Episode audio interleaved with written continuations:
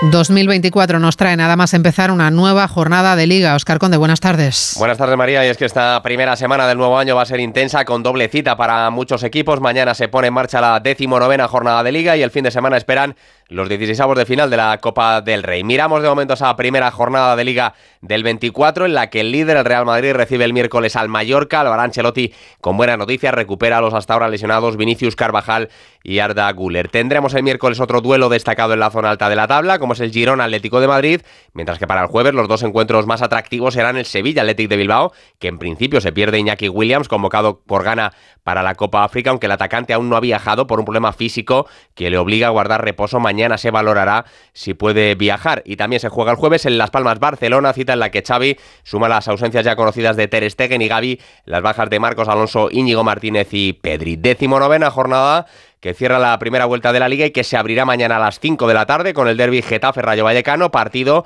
que se disputará en el Metropolitano por esa sanción de cierre de su estadio que pesaba sobre los azulones desde hace varias temporadas. Un encuentro que afrontan así los técnicos Bordalás y Francisco. La vuelta al trabajo ha, sido buena y en nuestra mente está pues eh, recuperar las, eh, las sensaciones con las que nos fuimos eh, antes de, ese parón navideño. Creer, seguir queriendo en nosotros. Quiero ver el equipo competitivo que ha entrenado estos días, que la gente tenga hambre de jugar que tenga hambre de ganar, que esos 20 puntos que tenemos hace bastante tiempo los superemos.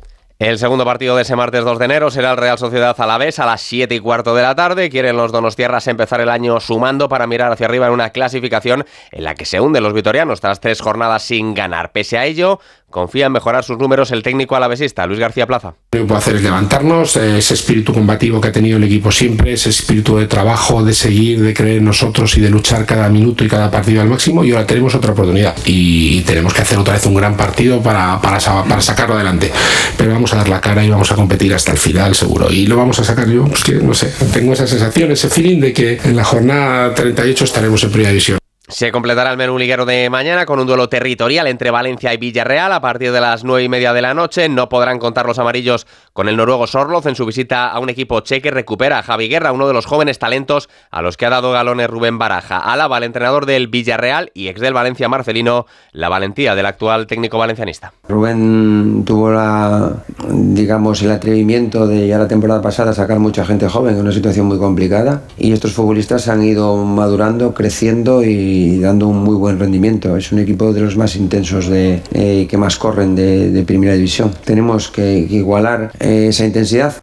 Tenemos estos días también en plena disputa jornada Premier. Juega hoy el líder, el Liverpool, que se mide al Newcastle. Ayer derrota del Arsenal 2-1 en campo del Fulham y victoria del Tottenham 3-1 sobre el Bournemouth. Además, conocemos ya el horario para el estreno de Rafa Nadal en el cuadro individual del torneo de Brisbane en su regreso a las pistas. Será mañana martes a partir de las 9 y media de la mañana ante el austriaco Dominic Thiem. Y recordar también que anoche la tradicional San Silvestre Vallecana puso el cierre deportivo al 2023 con el triunfo del etíope Aregawi en categoría masculina, escoltado en el podio por los españoles Mocatir y Aaron Laseras. La prueba femenina tuvo un apretado desenlace al sprint con victoria para el etíope Yesané. La mejor española fue Laura Priego en quinta posición.